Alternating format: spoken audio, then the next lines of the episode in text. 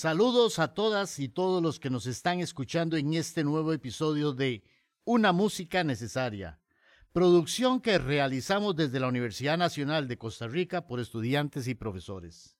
Hoy contamos con la presencia de una persona maravillosa, una de las cantautoras más trascendentales de Costa Rica, compositora, cantante, pianista, la increíble María Pretis.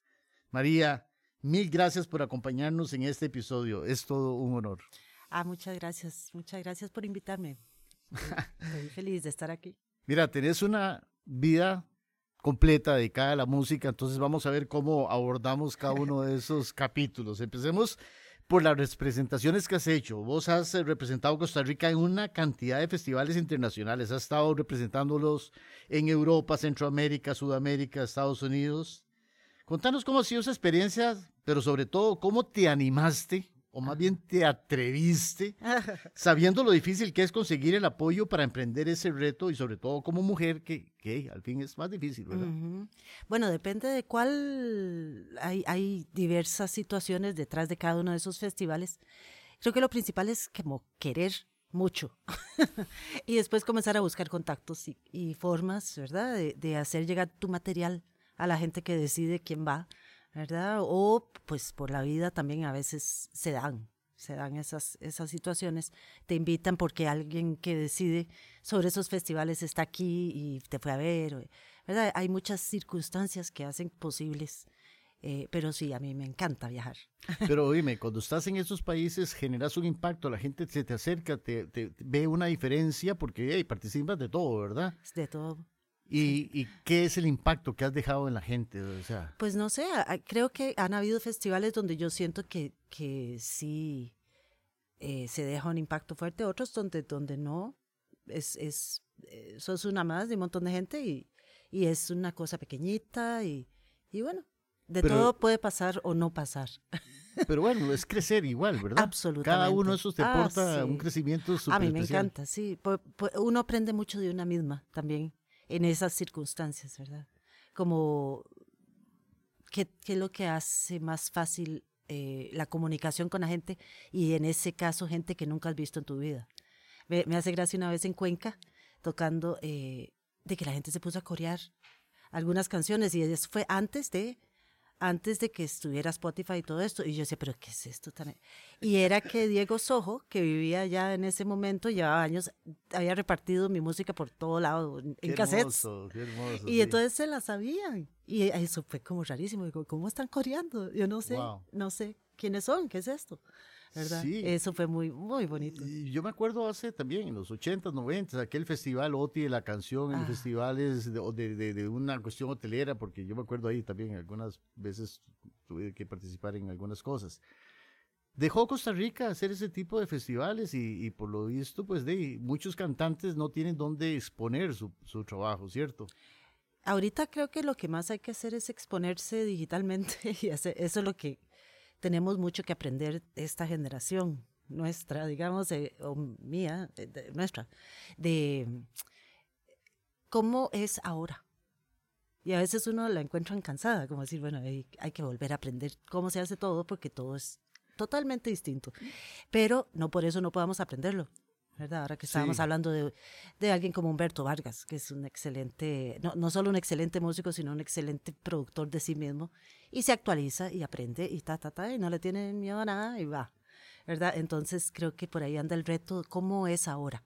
Pero no nos, Colocarse. Tocará, no nos tocará a nuestra generación fomentar ese tipo de festivales a los chicos más jóvenes, a los que vienen detrás nuestro. Ya nosotros, pues, no es que ya estemos terminados, pero hemos tenido, tenemos la experiencia para poder promover un tipo de estas actividades eh, a nivel universitario, a nivel de, no sé, de un pueblo, un, o un festival también patrocinado, pero, pero yo pienso que los jóvenes no lo, no sé, no, no tienen, yo no sé, esta generación no tiene o las agallas que tenías vos en tu época, ¿verdad? O los medios para poder hacer. Entonces tal vez digo yo, podría ser un reto para nuestra generación generar eso. Mm, y mm. vos con tu experiencia y muchos otros más con experiencia de festivales internacionales, y podríamos un día inventaron una cosa así loca, ¿verdad? Qué bonito. Pues, claro, eso ya viene a ser producción. Sí. Producción es, es indispensable. Es muy interesante el tema, de verdad, cómo uno va combinando o no, bien o mal, para bien o para mal, ese tema de, de cómo, de toda la parte de producción, para que algo camine. Bien, estás hablando de producción, mm. pero a nivel de producción has sido galardonada por algunas de tus obras, o sea, más de ocho CDs, nueve creo, ¿verdad? Nueve, por ahora. Eh, de música original.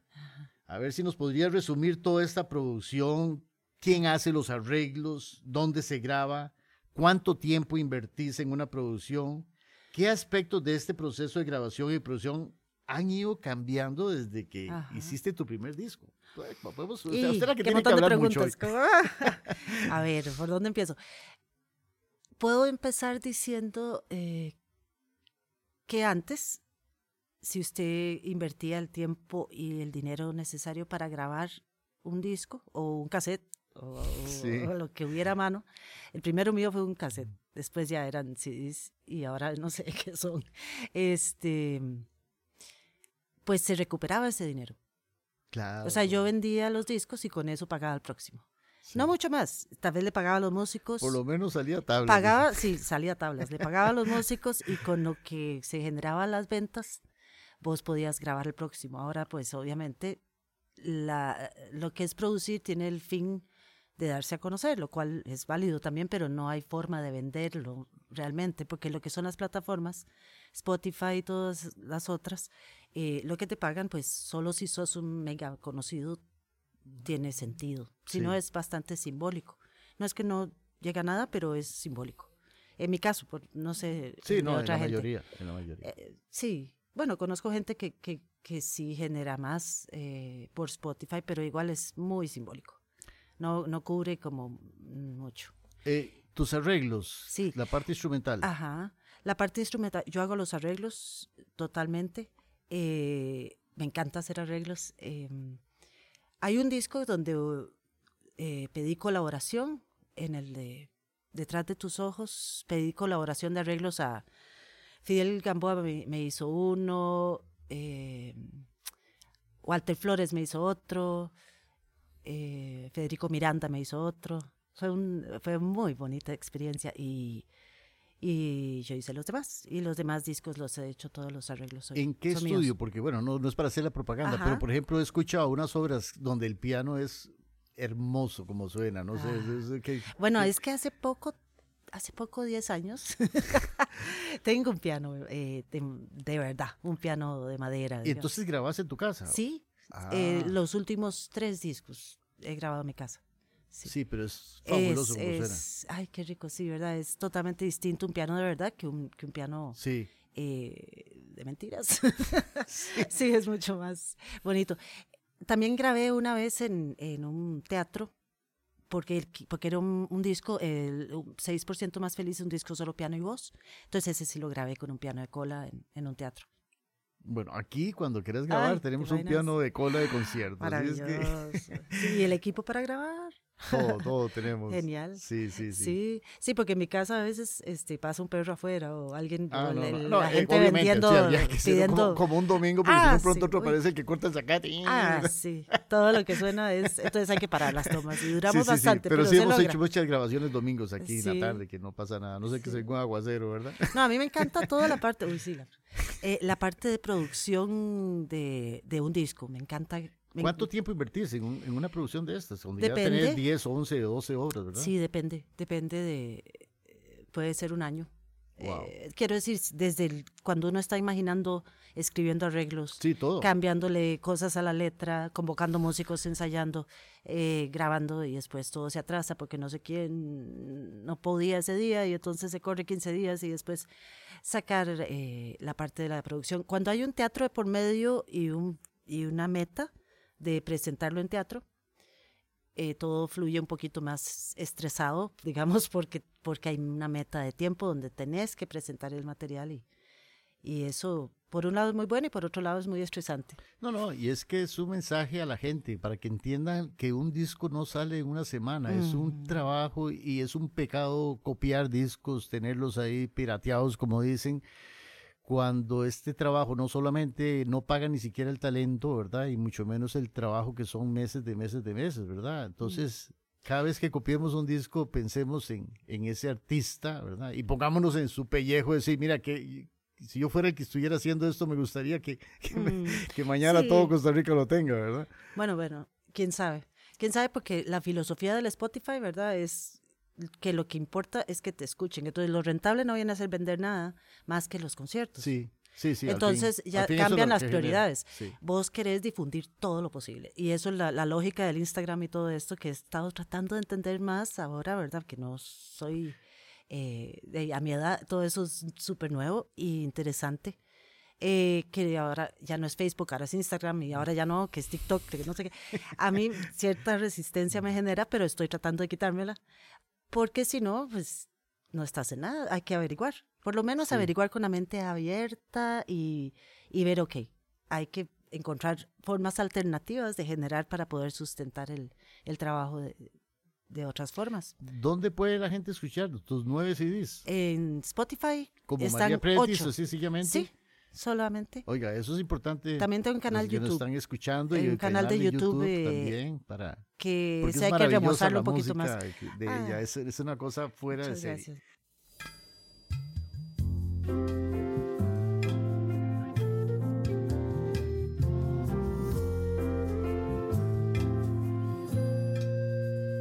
Cuando el ocaso y su celaje pierdan filo cuando tocarte no devuelva el reloj. Cuando la prisa pierda campo en mi mesa. Cuando no ocupe recoger lo que cayó.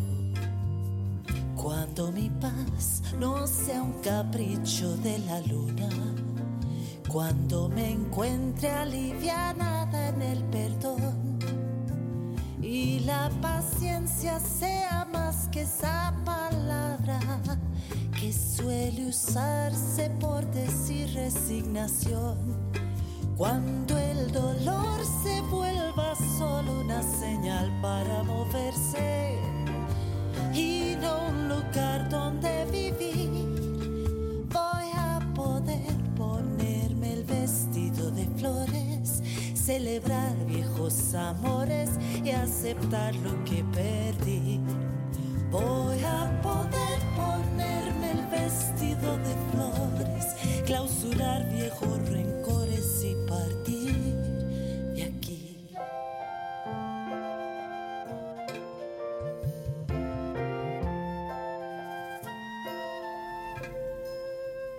Cuando no espere más milagros que los míos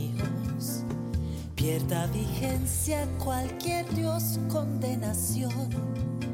Cuando entre teclas haya más que dos colores y no me importe si entendés esta canción. Cuando lo fácil no parezca sospechoso y lo difícil ya no sea una virtud. Cuando la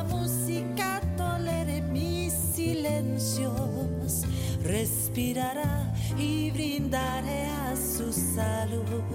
Cuando el dolor se vuelva solo una señal para moverse y no un lugar donde vivir, voy a poder ponerme el vestido de flores, celebrar viejos amores y aceptar lo que perdí.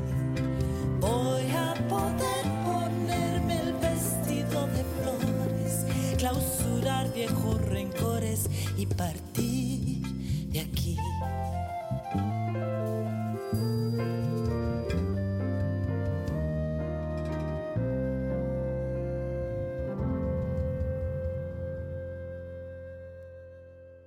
Hiciste una obra que para mí es el himno de todos los cantautores del planeta, ¿no?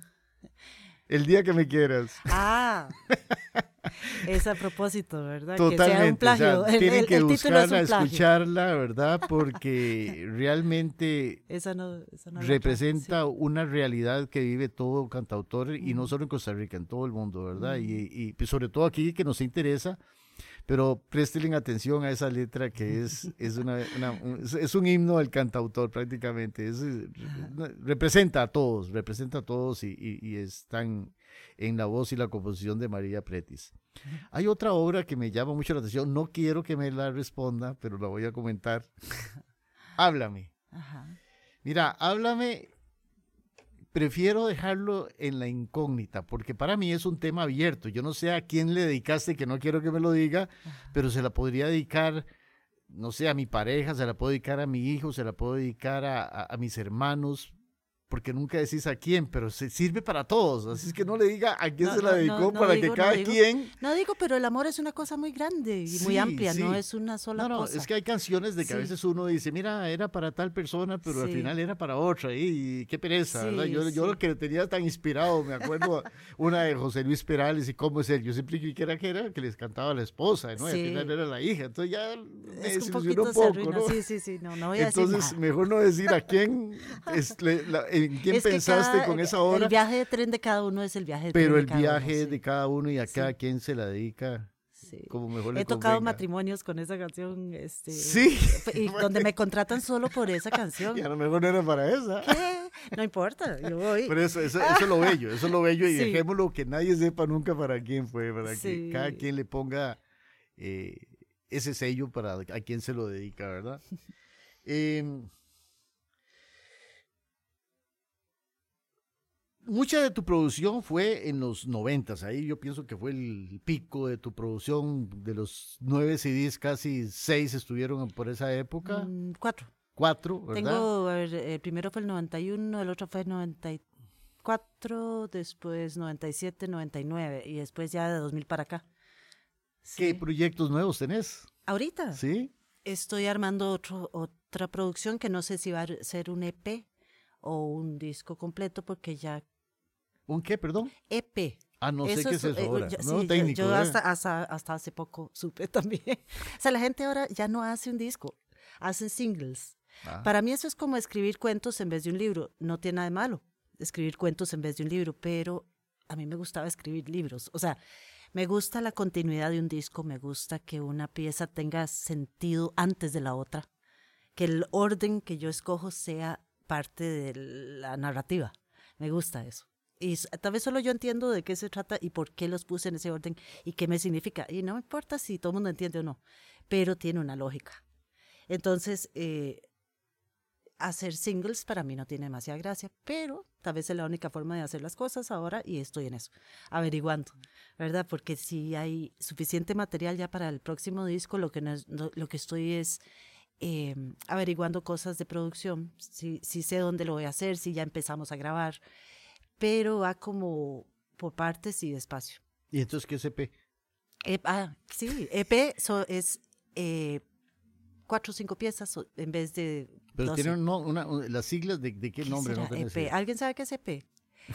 ¿Especialmente pequeño? no, no, no tengo idea. No sé. No sé. Okay, Debe ser en inglés, porque todo es en inglés. Eh, eh, no sé. Mira, como música, ya no solo como cantautora, sino como música, tus inicios, tu primera obra que compusiste, tus primeras presentaciones en público y tus fans. Háblanos de todas esas cuatro cosas. Se me va a olvidar algo, pero cualquier cosa me, me, Los dos inicios, ok, empezaste desde pequeñita como pianista, como tu papá te enseñaba clases, sí, sí. Eh, que en la escuela, en el colegio ya tenías un nivel importante y ingresaste a la Universidad de Costa Rica, a la Escuela de Artes Musicales, a estudiar composición. A estudiar composición, que no terminé, pero estudié. Sí, sí, sí. Em, me faltaron como tres materias. no, no, fueron poquísimas. No, porque también cosas que es importante a veces decir no siempre hay que terminar todo, eh, ¿verdad? O sí, no sé. No, no, me parece interesante. En un momento de la vida no, no, no terminé eso. En ese momento estaba peleada con la carrera, no quería. Eh, pues sí, cosas que uno decide en la vida. Pero em, para mí la cuestión era tocar piano. Cantar fue una cosa muy, muy, muy después. Eh, tocaba con Rubén Pagura y Juan Carlos Ureña en un proyecto lindísimo y también por eso no terminaba la carrera porque estaba trabajando al mismo tiempo, ya con ellos girando y todo. Y eh, en un proyecto de música y teatro. Era lindísimo. Era, era poder eh, entrar um, a decir algo políticamente en un momento muy convulso, ¿verdad?, de Latinoamérica. Y al mismo tiempo hacer música y hacer arreglos interesantes y poder ser parte de un grupo así. Era lindísimo. Y además tener trabajo en, en la Municipalidad de San José. Teníamos por cinco años eh, un grupo que generaba, o sea, que, que iba girando por todos los barrios eh, de San José, centros, centros comunales, eh, una experiencia que a mí me hizo muy bien porque primero si te queda miedo de tocar o de enfrentar público, se te quita de tanto hacerlo. O sea, son cuatro conciertos por semana y después en la noche teníamos un grupo ya bailable que encima hacíamos más, ¿verdad? Que se llamaba Oveja Negra. Sí, claro. Y con Oveja Negra, bueno, era pura música bailable y aprendí mucho de merengue y aprendí mucho de, de Juanis Guerra y de mil cosas. Fue muy interesante ahí después ya comienza eh, mi experiencia de, de, cantar, ¿verdad? Porque me, me van diciendo metacoros y no sé qué, y a mí me gustaba mucho. Eh, me gusta mucho la música coral, me gustaba participar en coros, pero me daba terror ser la protagonista. Pues siempre fui muy tímida, me daba, me daba medio terror, no quería eso. O sea, por ejemplo, Cantar, esos festivales de, de, colegio nunca participaste o sí. El primero fue uno en la UCR, donde, pero yo no canté porque yo compuse la canción, puse a una compañera a cantar, pero yo no cantaba. o sea, yo llevaba canto porque era más fácil como instrumento complementario llevar canto que llevar chelo. Yo quería llevar chelo, pero eh, mm, era muy enredado. Entonces llevaba canto, pero no era para cantar, era porque había que ¿Y hacer con algo. Te tocó con Oscar Ay, sí. Dice, pele los dientes, Mary. Pela los dientes. Cante con el paladar, Cante con el paladar, no. sabía qué, qué, qué se refería, ¿no? Sí, bueno, don Oscar fue interesante porque él me decía que no, que yo tenía la voz muy pequeñita, que nunca iba a ser protagonista ni cantante ni nada, pero que era muy afinada. Y yo creo que ahí empezó como la semillita de la rebeldía, porque si a mí me dicen, usted no puede hacer esto, me dan ganas. a lo mejor fue la intención. Eso fue, no, no, para nada, él era un amargado. Entonces, no, no, para nada. Entonces, si a mí me dicen, ah, usted, usted canta muy afinadita, pero nunca, jamás va a ser. Entonces a mí me pican. Y yo digo, hmm, ¿quién quita? ¿Por qué no? Y me fui probando que sí, ¿verdad? Como probando, probando, probando y, y disfrutándolo. Y al principio no, disfrutándolo nada, ¿verdad? Eh, hablaba de eso con Fidel muy a menudo, con Fidel Gamboa, porque él tampoco quería cantar. o sea, él me produce el segundo disco, el de Insomnios, junto con Jimmy Fox. Éramos tres, pero él me pone a mí, me deja a mí hacer todos los arreglos, mete mano, un poquito, pero me dejó a mí hacer todo el trabajo. Y de una vez me enseñó a usar la computadora para trabajar programas de música y todo. Maravilloso. Súper solidario, ¿verdad? Cantemos ufanos la egregia memoria de aquel de la patria, soldado inmortal quien la historia entonan gozosas un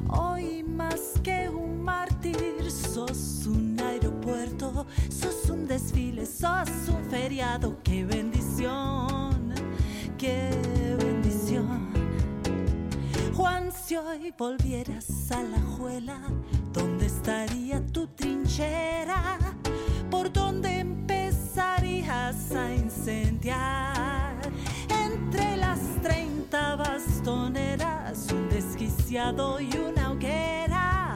Detengan lo que está loco de atar.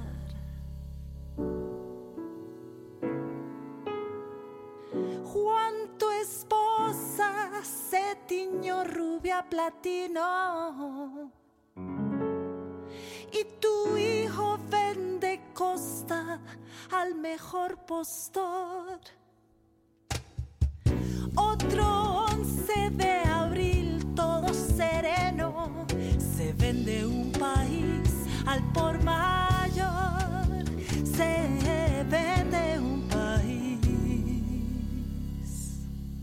Por mayor.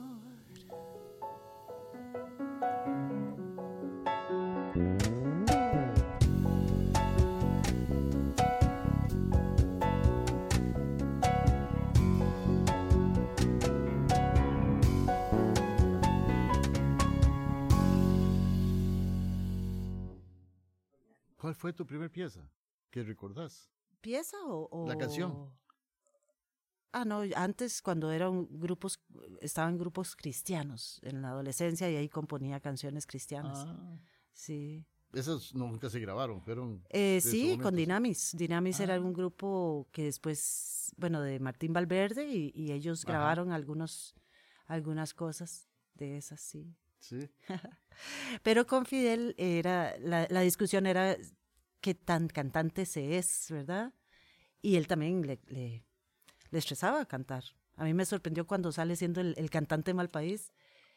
Y claro, le daba susto. Se fue, se fue acomodando, obviamente, pero sí le daba, sí le daba susto. El hecho de que en la época de, de la universidad no era, no estudiabas piano, estudiabas composición meramente. Sí, yo quería estudiar piano en un momento, pero a los 22 me dijeron que ya estaba muy vieja. Eh, me suena esa historia a mí también. Sí, que muy vieja a los 22. Y uno Yo dice, 17. "Ih, ¡Qué espanto! 17. Sí, yo ¿no? quería pasarme a piano. Después y Miriam pensé, acá no, me dijo, no, usted ya está muy usted viejo. está muy viejo. ¡Qué casa". horror! Sí. No, yo, yo traté de Pero ya pasarme. por lo menos usted traía una formación pianística. Yo ya ¿verdad? Es que traía. era diferente también. Sí, yo ya había estudiado piano Sí. pequeñita bastantes años. Pero entonces el estilo de, de, de, de- de pianístico tuyo de, es innato, o sea, no... El otro día toqué en una actividad en Quilargo, que ahora es un centro cultural, y me acordé de que había, había empezado ahí, cuando empezó ahí la, la Sinfónica Juvenil fue. Bueno, ahí estuvo el conservatorio. Sí, bueno, me, metieron, me logran meter, sí, sí. paso los exámenes, no sé cuántos años tenía, tal vez nueve. Y voy a tres clases y me, y me salgo. Y me dice mi papá, pero, pero ¿qué pasó? Y yo, como era media muda, no, no le dije nada, pero lo que pasó es que no me dejaban tocar por oído. Decía, si van a aprender a leer música, ya no pueden tocar por oído. Y yo, está loca, yo no, yo no vuelvo aquí. Yo no vuelvo. Porque eso es lo que me parece la parte más interesante para mí.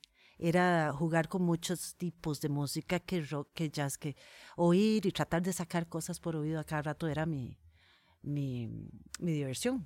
¿verdad? Además de tocar lo clásico que me habían enseñado, que una piecita de Mozart, que una cosita de no sé quién, y otra de Jesucristo Superestrella y otra de, de- de- ¿verdad? Era, era, era divertido. Si no era divertido, ¿para qué? Sí, Eh, sí, sí, sí. Eh, usted dice, eh, me, me manda a decir Jimena, que también está muy interesada. Jimena es nuestra colaboradora, ¿verdad? Eh, ¿Usted cree que su formación en el piano haya ayudado o la haya empujado por el camino de la composición? No sé. Creo que la curiosidad es, la, es lo que le empuja a uno por el camino a la composición, como ganas de tener algo que decir también. Yo creo que fue como cuando estudiaba psicología que empiezo, que empiezo yo realmente a componer, Mm. porque no era lo que había que hacer, era la diversión, era el Ah, descanso. sí, claro, claro. Cuando me paso a música. Era ya había que hacerlo y yo me quedé trabada como meses, no podía hacer nada, porque era de, porque es como, ahora sí, esto es lo que usted quería, hágalo, y no puedo, ¿verdad? Eh, ahí es donde creo que tiene que ver con la, con la palabra play en inglés, que play es jugar, y si no es Sí. jugar realmente se pierde la, la- ¿para qué era? Y cuando estoy trabada creativamente, sé que se me está olvidando jugar. ¿Verdad? Tiene que ser jugando, tiene que ser divertido. Sí. Y eso combinado con tener algo específico ya a la hora de meter palabra, ¿verdad? Que es tan poderoso, eh, puede ser tan poderosa la palabra. Eh, eso es el reto también de decir, realmente quiero hablar de esto. Y veo a ver cómo, porque me interesa el tema. A veces sale por ahí. Es que justamente era otra de las, pre- de las preguntas. Este, eh, nos- si, si nos podrías hablar un poquito sobre el papel que cumple esa poesía y las letras, sobre qué temas le gusta escribir y cuando escribe, si es parte de tu vivencia personal o sencillamente pues la vida. A veces soy yo, a veces es muy, muy autobiográfico y a veces son cosas que le han pasado a gente cercana y entonces agarro eso como punto de partida para, para crear un, una historia. ¿Creas primero la letra, la poesía y la musicalizas o va saliendo todo junto? Eh, ha pasado de diferentes formas. Normalmente empiezo por la palabra, pero solo empiezo por ahí y no termino toda la letra porque entonces tengo como que tener una noción de la música antes de que valga la pena seguir. si no hay noción de música, mejor ni sigo. Eh, o Pero hay en algo algunas trabado. otras ha salido A veces sale todo junto y esas son las más ricas.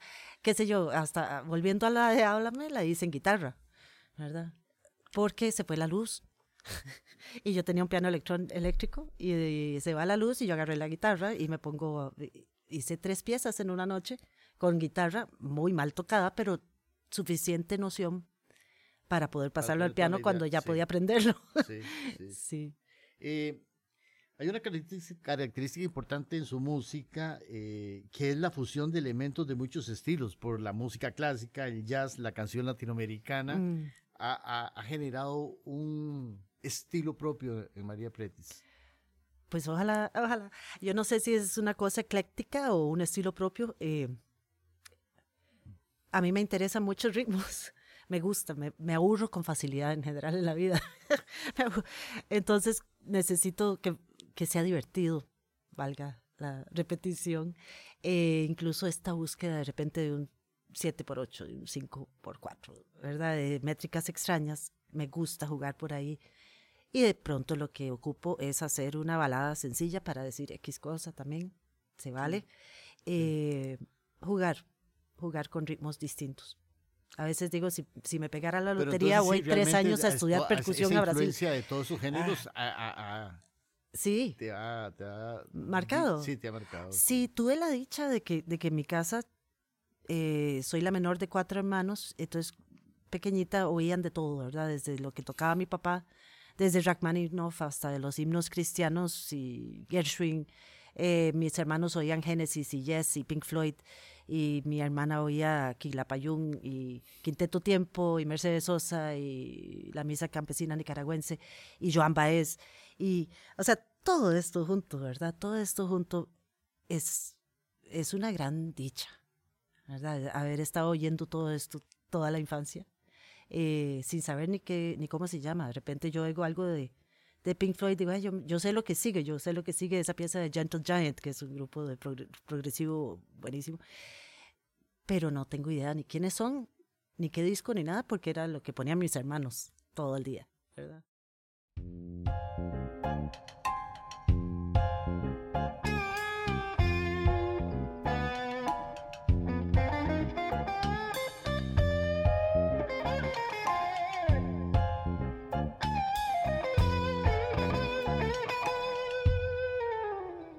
El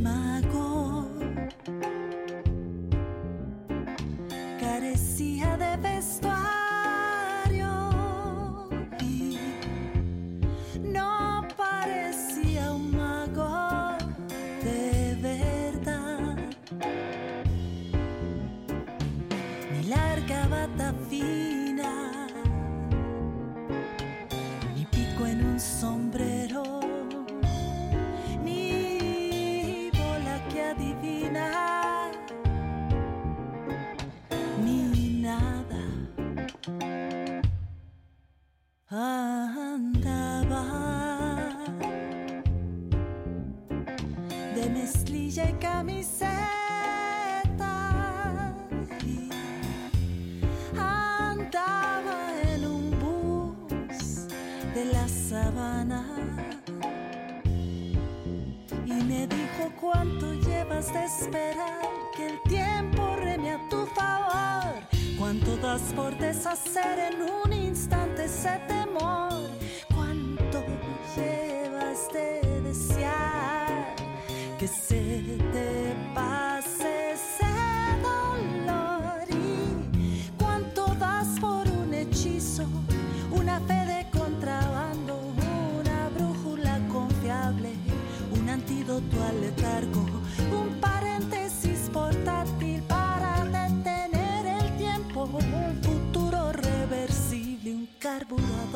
sentimiento.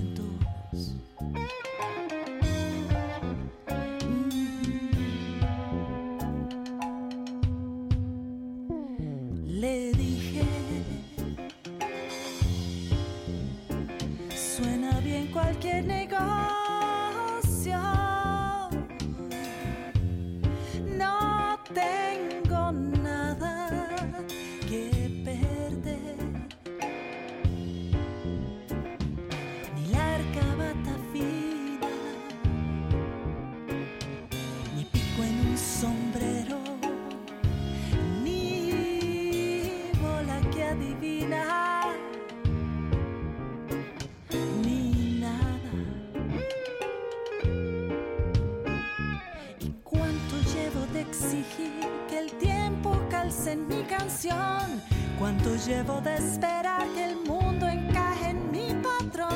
Y el mago no me dio un hechizo, ni una fe de contrabando, que no hay brújula confiable, ni un antídoto al letargo, solo un trueque me propuso. Y quitándome los lentes me dejó en cada ojo un caleidoscopio permanente. ¿Cuánto das por un hechizo? Una contrabando, una brújula confiable, un antídoto al letargo, un paréntesis portátil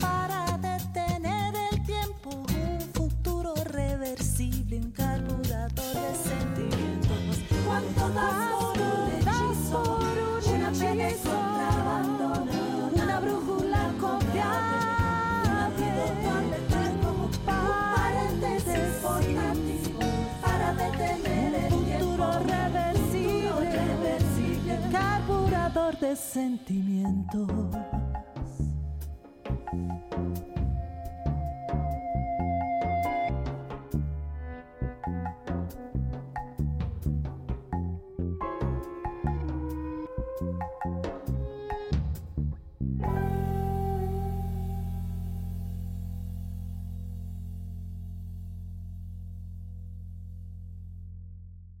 Eres una rebelde, porque entonces me decías en la UCR cuando estabas ahí, eh, e- era una protesta de no seguir por una serie de aspectos, entre los cuales estaba, bueno, pues el de canto, el de, el de ujú. composición, eh, otras cosas, pero, pero el ambiente de un conservatorio pues también te ayuda a crecer.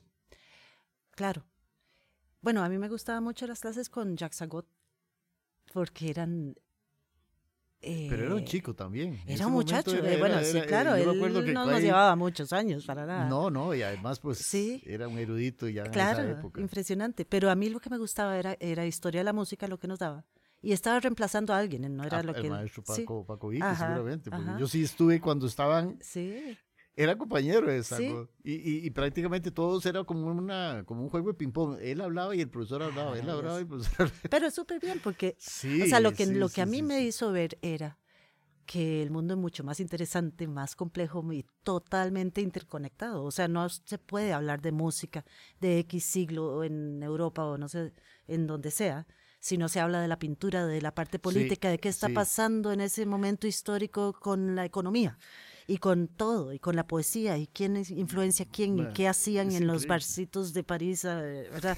Y quién se, ¿verdad? Conocía a quién, y todo eso está conectado, hoy perdón, está conectado y, el mundo está conectado, no hay una aséptica segmentación de las cosas, todo está conectado, contaminado en el mejor sentido de la palabra. No, no, allá uno puede escucharlo cuatro horas seguidas y, es agradable. Pero, pero esa, esa noción de, de, de, apertura, ¿verdad? De que no somos una cosa aislada como artistas. Somos parte de un, una generación que expresa cosas de una época. Sí, sí.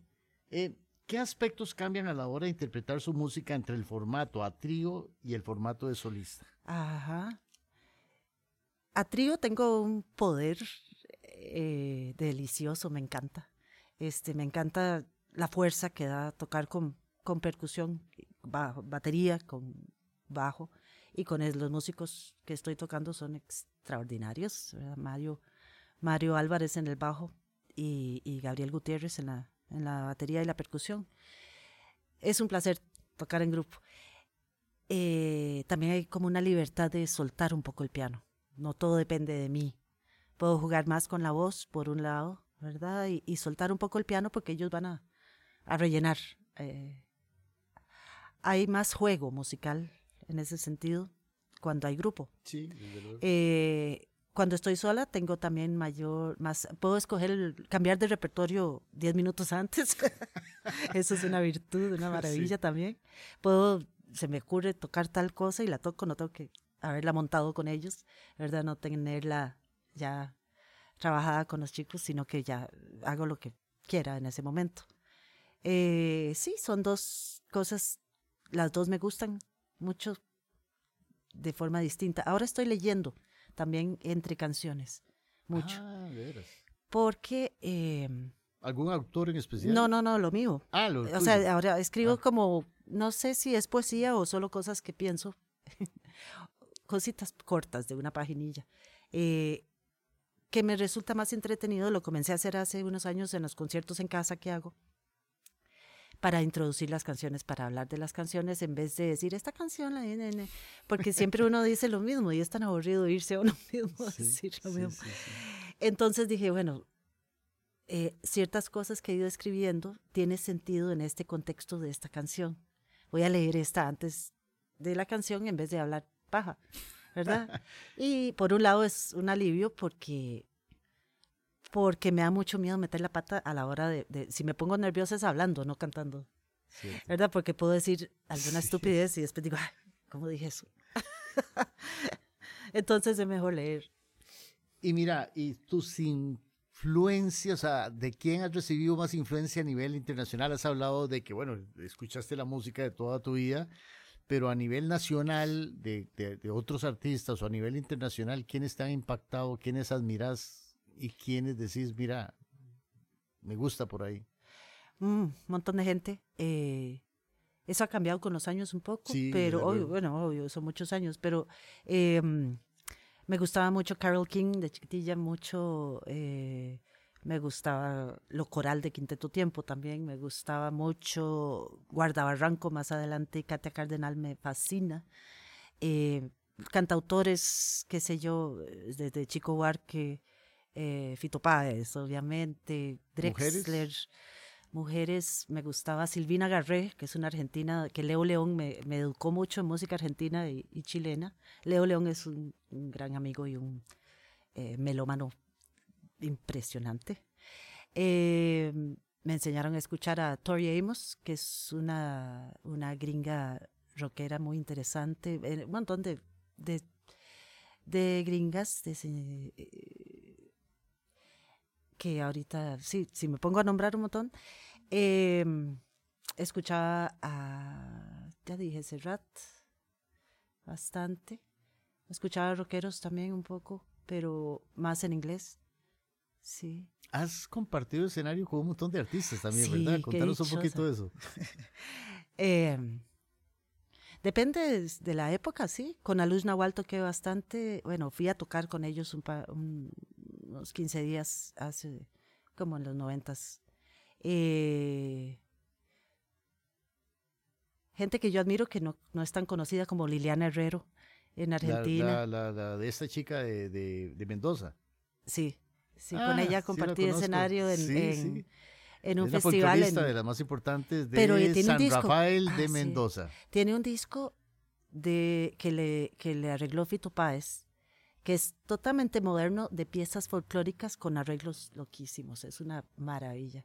Eh, ¿Estuviste en Mendoza con ella entonces? Eh, no, estuve en Rosario, en el ah, festival de, de, cantautoras. Sí, sí, sí, sí.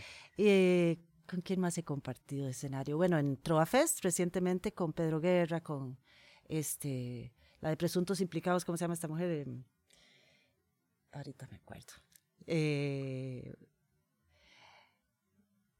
¿Quién más? Bueno, Manzanero, canté con Manzanero acá, eh, no sé, en los años 90 que vino. Eh, ¿Qué más? Ahorita estoy como en blanco, será ¿Y qué puertas se han abierto como artista? Pues uno va conociendo gente. Yo creo que eso es un parte de lo que quiero hacer en este disco nuevo, son colaboraciones con algunas de estas personas que he podido conocer, ¿verdad? Eh, eso es un proceso, eso a veces fluye, a veces no. Eh, vamos a ver sí, em, lo que dejan los años es con contactos y amistades, ¿verdad? amistades, que es muy importante. Katia Cardenal, por ejemplo, yo le tengo un, un, un, respeto y una admiración profunda desde hace tiempo y poder ser amiga de ella y haber compartido con ella, digamos, en, en el Festival de Cantautoras que ella organizaba. Eh, ¿A dónde? En Managua, bueno, en Managua, en León, en, en Masaya fuimos a eh, eso fue 2006, 2006. ¿Y aquí en Costa Rica otras cantautoras has compartido? Ah, sí, eh, bueno, con Guadalupe Urbina. Sí. Eh, no, no, no sé, más hombres que mujeres, ¿verdad? Porque hay más, pero sí he compartido con Elena Zúñiga, que es una querida amiga, con Berenice, ah, con Maf que es eh, Berenice y Maf son maravillosas. Hay chicas más jóvenes, bastante más jóvenes que están, que están saliendo que me encantan. Este, pero bueno, también con, con los compas. A todas estas compañeras de acá de con, Bueno, también con compañeros que hemos trabajado juntos mucho, ¿verdad? Con Humberto, con Bernal Villegas, con eh, Pato, Pato Torres y Pato Barraza también hicimos varios conciertos eh, hace tiempo. Sí.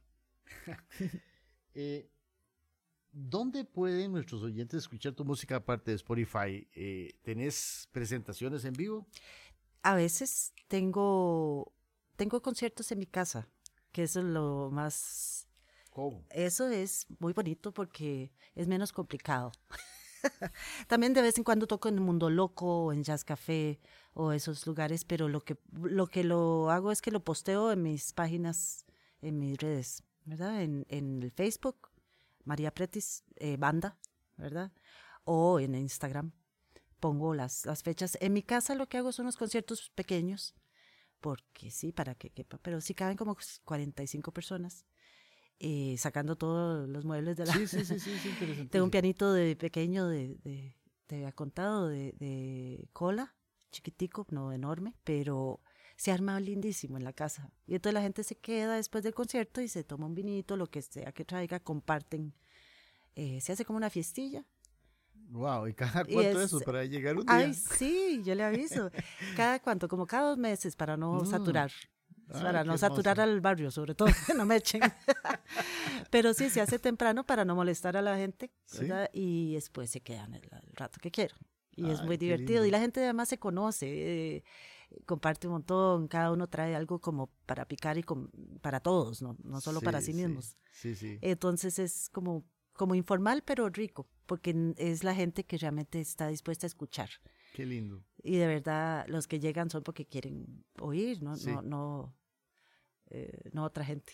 Ay, vamos a llegar todo el equipo, yo creo. Sería chidísima. Mira, para irse finalizando este programa, las chicas nuevas que están incursionando en este mundo del arte, que quieren componer.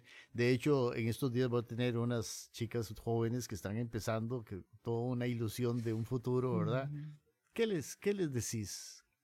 ¿Qué, qué, qué consejo de la experiencia a estas chicas nuevas que están arrancando. Es que creo que están en puede ser todas- chicas y chicos, pero bueno. Pero eh, están en todas en el sentido de que son muy sí mismas. Yo no sé. eh, eso sería lo que yo recomendaría, pero ya lo están haciendo. Así que no sé qué decir, porque, porque en mi época de juventud, lo que más me, me habría servido escuchar era sea usted misma y no se preocupe por tratar de parecerse a nadie. Es que era una, era una generación rebelde entonces, desde aquel Sí. momento. Pero, pero uno sabía que si hacía tal cosa o tal otra, se podía parecer más una cosa o parecer más otra. Por ejemplo, a mí me daba pena no ser más política, porque mi mundo y mi, mi entorno era muy político.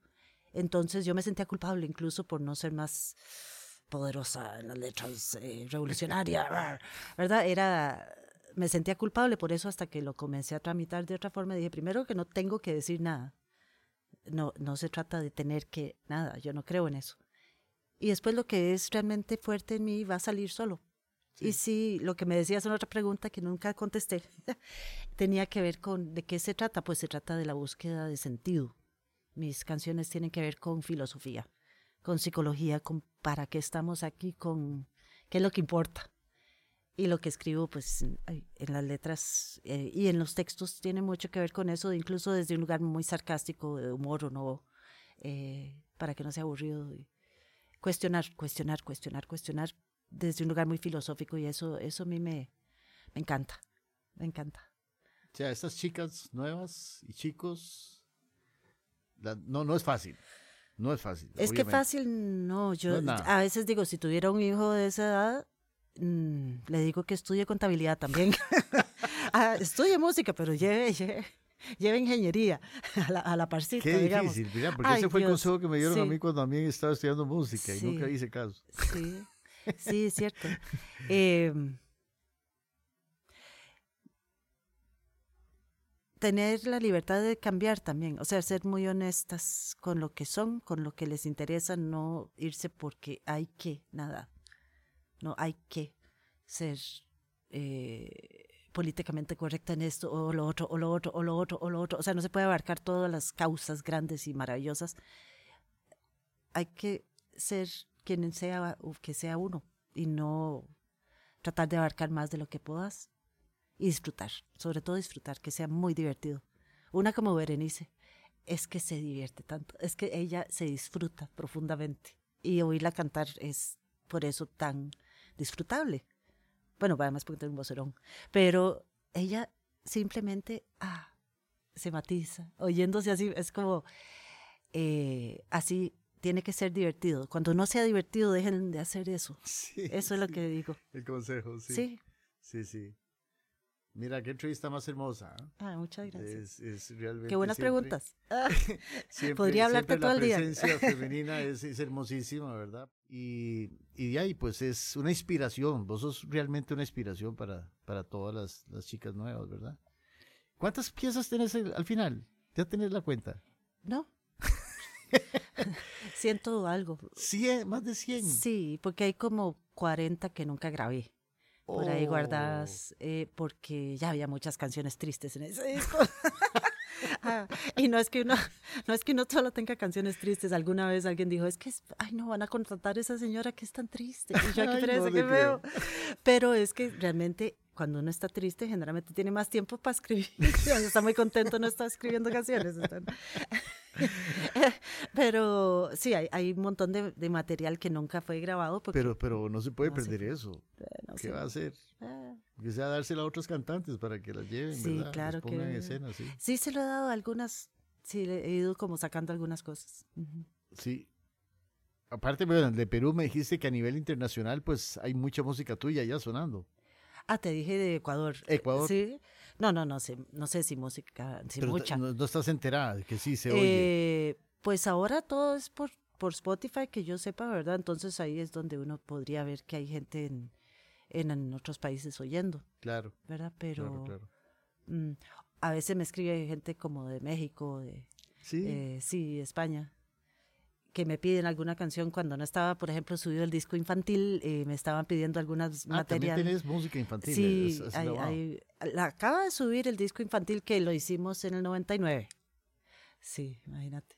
¿Es una cancionística infantil? Era un libro, era un libro con, con un disco que hicimos con Camila Schumacher y con mi hermana Loida. Y el disco es parte de ese proyecto. Sí, sí, lo que pasa es que a veces la cancionística infantil tiene dos géneros, para los niños y de los niños. O sea, para los niños es lo que canta Luis Aguilé, que los chiquitos la oyen, pero no la pueden cantar por las tesituras. Y lo otro, pues son otras como cri cri ah, que pueden cantar los niños. Los niños pueden cantar lo que por sus, quieran realmente, pero, pero no está hecha para que para niños, sí, de niños. Sí, para, para que lo escuchen. Claro, para que lo escuchen. Como dice un amigo mío, es, es, es para niños como Mafalda. nadie, nadie levanta. Digo, espérate. Sí, bueno, de, veras, demasiadas gracias que nos hayas acompañado. Este, despedir el programa y lo despedimos juntos. Pues muchísimas gracias a vos por esta iniciativa, porque hace mucha falta. Hace mucha falta espacios donde desahogarse así tan rico. Sí. Donde le pregunto a uno lo que uno quiere hablar. Este, y nada, espero que vaya para largo este proyecto tan hermoso. A todos ustedes que nos escucharon, pues eh, los esperamos en el próximo episodio con pues compositores costarricenses, que siempre son una sorpresa y un muy grato conversar con ellos. Eh, muchas gracias y nos vemos la próxima vez. Chao.